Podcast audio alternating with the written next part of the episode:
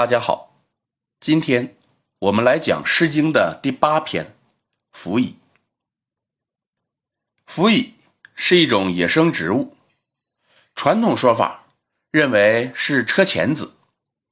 古人说它可以治疗妇女的不孕，但是据懂医学的人说，车前子并没有这样的功效，勉强有治疗难产的作用。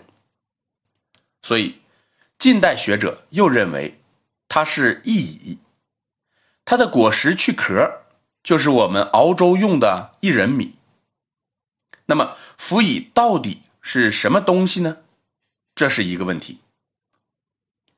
从文词上来说，这是一篇简单的不能再简单的作品。然而就创作意图来说，后人又有各种各样的争论。我们应该怎么理解他的创作意图呢？这又是一个问题。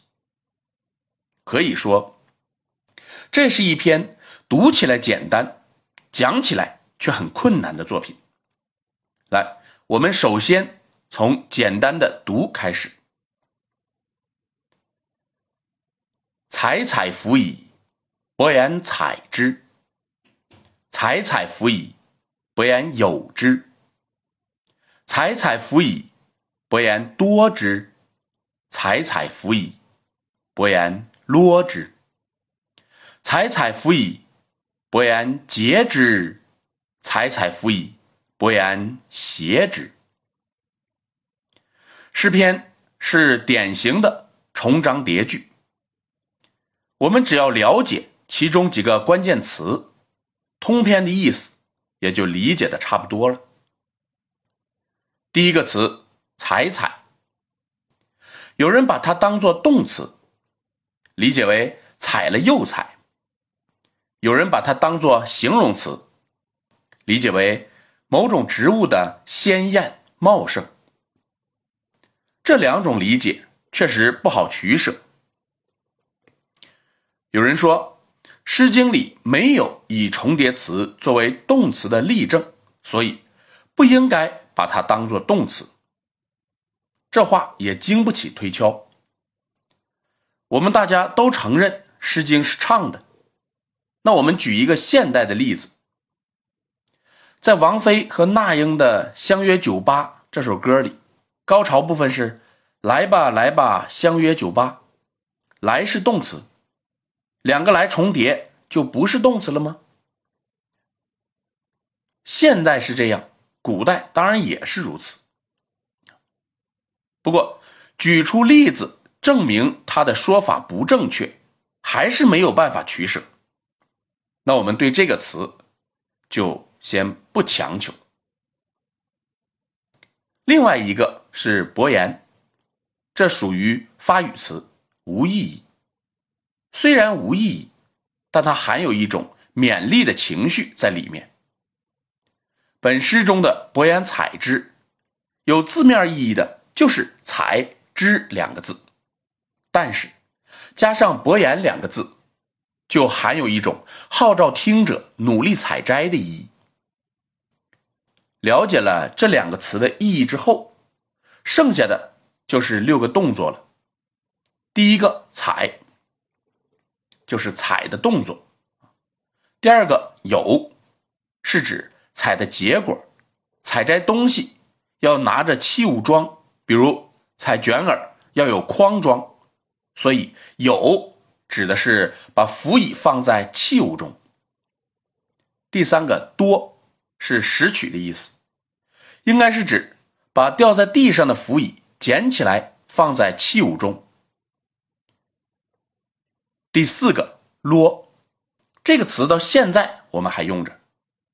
就是用手握住植物的茎，然后成把的把果实抹下来，然后怎么办呢？这就到了第五个动作，结，指的是用手捏住衣襟儿，将衣襟儿提起来，自然是要兜住手中那一把辅以。就这样，一只手捋辅以，一只手提着衣襟儿。等到把衣襟装满了，到了第六个动作，斜啊，携就是双手提着衣襟，把扶椅兜着。这六个动作我们可以分为两组，前三个一组，后三个一组。我们可以把前三个理解为将扶椅装在筐中，把后三个理解为筐装不下了，又用衣服兜。现在我们再来看之前提出的另一个问题，就是本诗创作的意图。历史上，针对本诗的创作意图有多种说法。比如说，最早的一个妇人。乐游子说：“既然辅以不是治疗不孕的药，这种说法当然就是错的。更何况采摘辅以的可能是女奴，而使用辅以的则可能是主人。主人生不生孩子，跟奴隶有什么关系呢？奴隶犯得着创作一首歌替主人高兴吗？现在我们就需要分析一下。”这里的主人公是不是女奴？我们没有办法找到明确的答案。但是我想，如果是贵族妇女的采摘活动，应该不会有这个用衣襟兜着的动作，因为贵族妇女参与的劳动象征意义以及理智意义，它要远远大于实际的生活需要。当我们了解到作品的抒情主人公的身份是女奴时，商夫有恶疾说，世家乐玩具说，欲求贤才说，其子求福说啊，就都不攻自破了。至于说儿童斗草嬉戏说，谁见过儿童斗草时成筐成兜的准备草去斗？这一说法更是令人感到莫名其妙。至于说普通劳动歌谣说，那这还用你说？跟没说那是一样的。而歌颂下雨说，分明是过度阐释。这个说法根本不值得去批判。那说到这里，好像我有新说一样啊，其实不然。我是赞同劳动歌谣说的，但是我的说法更细致。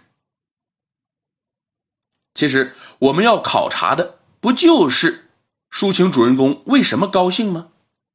现在我们知道抒情主人公是女奴，那所采植物难道值得她高兴吗？不是的。那几个采摘的动作难道值得高兴吗？不是的。